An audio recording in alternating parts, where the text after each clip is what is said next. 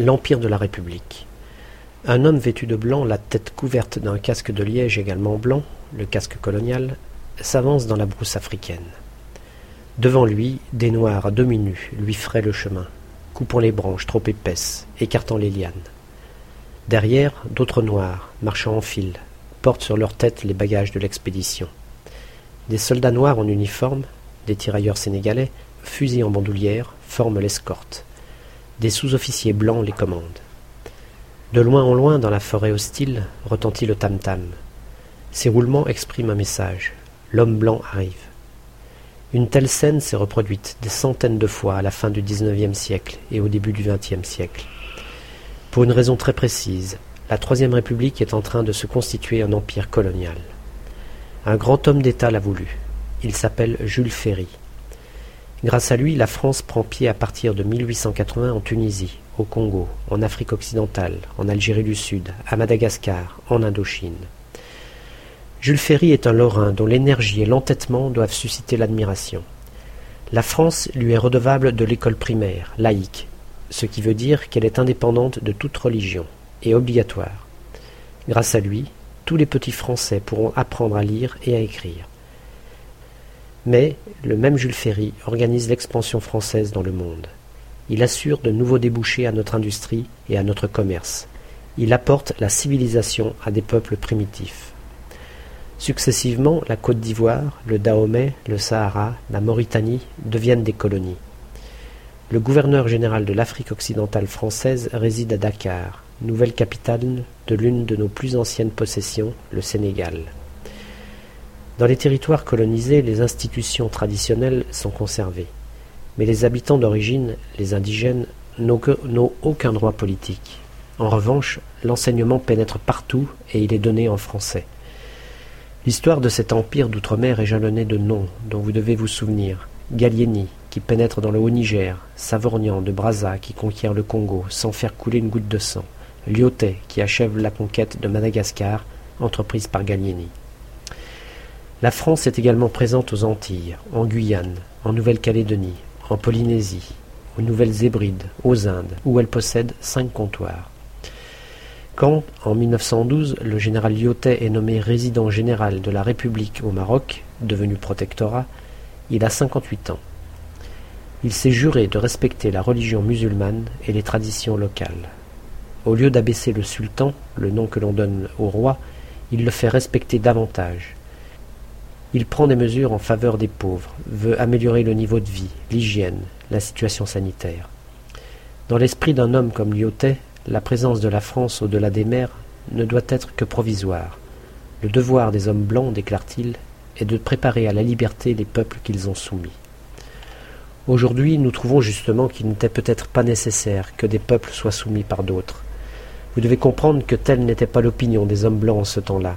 Il se croyait investi d'une mission à l'égard des peuples, qui n'étaient pas encore civilisés. C'est pour cela que les paroles du général Lyotet sont prophétiques. Elles annoncent le temps de la décolonisation, celui où les colonies deviendront ou redeviendront indépendantes. Le 5 janvier 1895, place de Fontenoy à Paris, devant les grilles de l'école militaire, la foule, dense, agitée, furieuse, est difficilement contenue par la police. Au centre de la cour de l'école, devant son état-major, un général attend, bien droit sur son cheval. Il tire son épée. Les tambours battent. On entend. Garde à vous. Portez. Armes. Sur les militaires comme sur les civils plane tout à coup un lourd silence. Un homme vient de paraître à l'angle droit de la cour, un capitaine en uniforme. Il s'appelle Dreyfus. Un brigadier et quatre soldats l'entourent, sabre à la main. Dreyfus marche d'un pas ferme. Il s'arrête, talons joints, devant le général. Une voix s'élève qui lit le texte d'un jugement par lequel Alfred Dreyfus est déclaré convaincu d'avoir livré des documents secrets à l'Allemagne et, pour ce motif, condamné à la prison perpétuelle. Le général regarde avec mépris cet officier, qui pour lui n'est rien d'autre qu'un espion et un traître.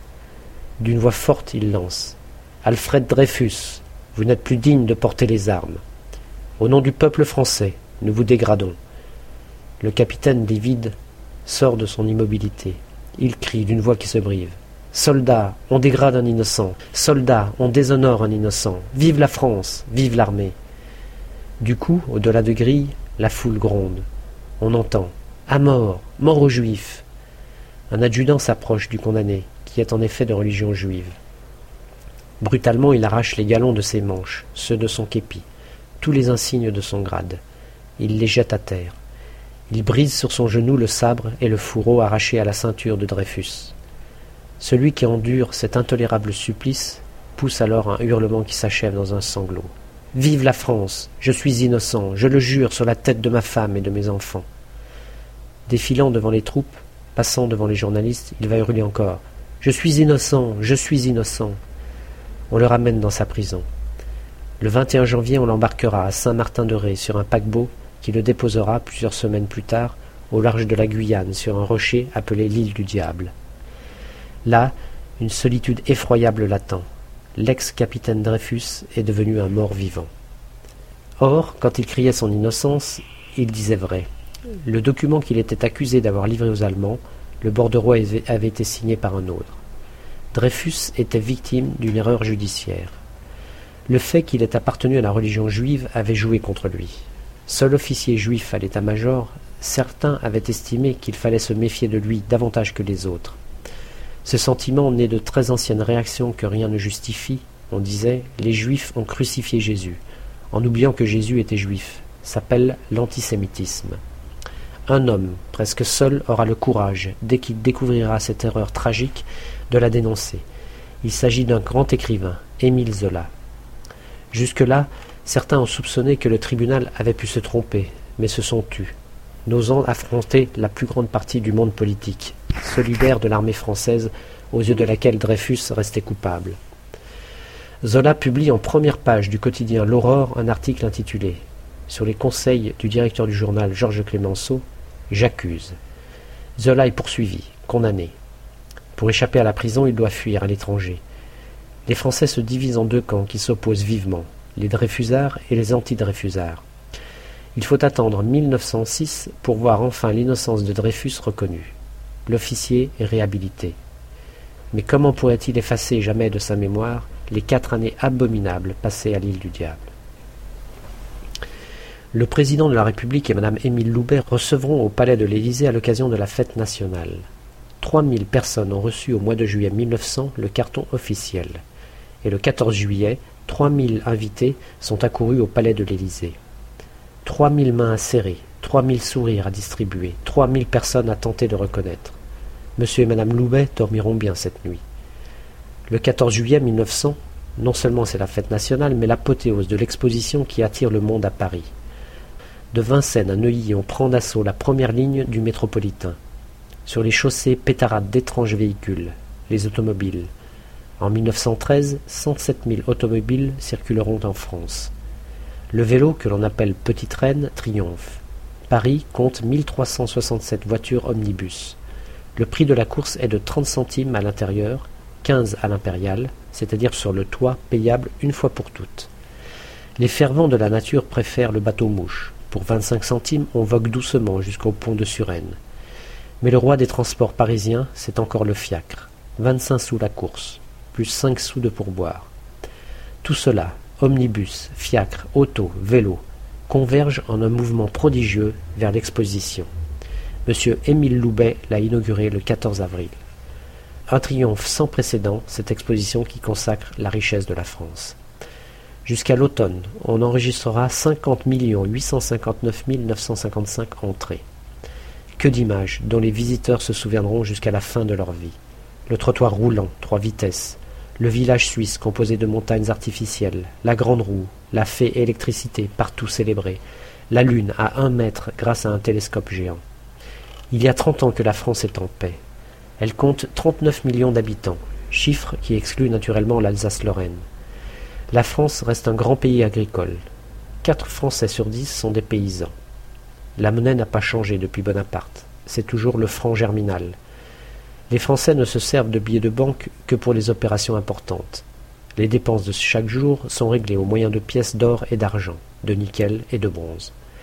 La France est la créancière de l'étranger, c'est-à-dire que les pays étrangers lui doivent davantage qu'elle ne, leur doit. Vous comprendrez pourquoi ces années ont reçu le nom de Belle Époque. La grande industrie s'est définitivement implantée. la production de la houille est passée de 13 500 000 tonnes en 1869 à 32 900 000 en 1899.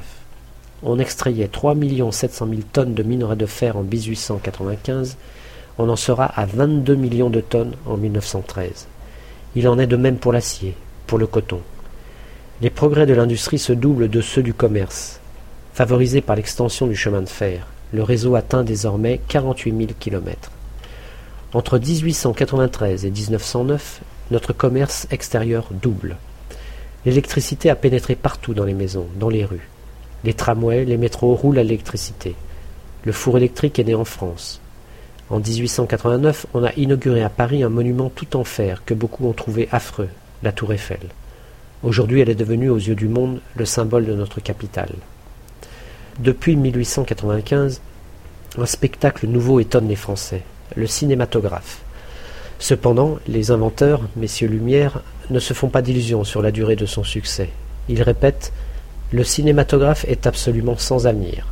Comme on peut se tromper La vraie nouveauté, c'est le sport. En 1903, Henri Desgranges, directeur du journal Loto, organisera le premier Tour de France. Grand succès pour les courses d'automobile. En 1900, Sharon atteint 60 km/h sur Paris-Bordeaux. La course Paris-Madrid de 1903 est si meurtrière Marcel Renault, frère du constructeur Louis, y perd la vie, que les gouvernements français et espagnols décident de l'arrêter. L'aviation est-elle un sport En tout cas, elle soulève parmi toute la jeunesse une extraordinaire passion. Le 9 octobre 1890, le Français Clément Adair s'est élevé du sol à bord de son appareil appelé avion sur une longueur de 50 mètres. Depuis, de jeunes fous construisent des appareils et, d'échec en échec, ils finissent par triompher. Ils s'appellent Santos Dumont, Blériot, Voisin, Farman, Delagrange. Quand Farman, le 30 octobre 1908, vole sur 27 km en 20 minutes, quand Blériot, le 21 juillet 1909, franchit la Manche, on peut dire que l'aviation est devenue adulte. Vous voyez qu'il se passe beaucoup de choses à la belle époque, et souvent des choses passionnantes. Mais vous ne devrez jamais oublier que l'affaire Dreyfus divise les Français, que la politique de lutte contre la religion menée par le gouvernement la séparation de l'Église et de l'État, a provoqué la colère de beaucoup de catholiques, que ces dissensions affaiblissent le pays, que les travailleurs n'ont pas droit à un seul jour de vacances, que la journée de travail est toujours de dix heures, six jours par semaine, que pour la plupart une maladie signifie la misère et souvent la faim, puisque le malade ne perçoit aucune indemnité, qu'il en est de même pour le chômage, que ne compense aucune allocation, vous comprendrez pourquoi on comptera, en 1914, 104 députés socialistes à la Chambre. En effet, les socialistes combattent pour améliorer le sort des travailleurs. Les Français sont fiers de leur pays. Ils ne peuvent oublier que la France, seconde puissance coloniale du monde, la première c'est l'Angleterre, en est aussi le second banquier, que la richesse de l'État et celle des particuliers ne cessent de s'accroître, que dans l'ensemble les salaires augmentent alors que les prix restent stables, que Paris est reconnu par le monde comme la capitale des lettres et des arts, et que l'on vit dans un pays libre où toutes les opinions peuvent s'exprimer. Je vous souhaite d'aller applaudir un jour les pièces d'auteurs telles que Feydeau et Courteline. Elles ont triomphé à la belle époque, et je vous jure qu'elles vous amuseront. Vous y découvrirez des gens un peu ridicules, perdus dans de minuscules problèmes, tremblants devant le moindre imprévu et économes jusqu'à l'avarice. Ces petits bourgeois ont en effet existé à la belle époque. Ils ne doivent pas vous faire oublier la jeunesse qui a vécu auprès d'eux. Elle est, elle, en avance sur son temps. Elle puise ses forces au grand air dans la compétition sportive. L'aventure coloniale, c'est elle, la conquête de l'air, c'est elle, la volonté de, de moderniser la société, de la rendre plus juste, c'est encore elle. Quand une fois de plus notre pays se verra obligé d'entrer en guerre, une nouvelle France sera prête à affronter les plus redoutables périls que nous ayons traversés depuis des siècles.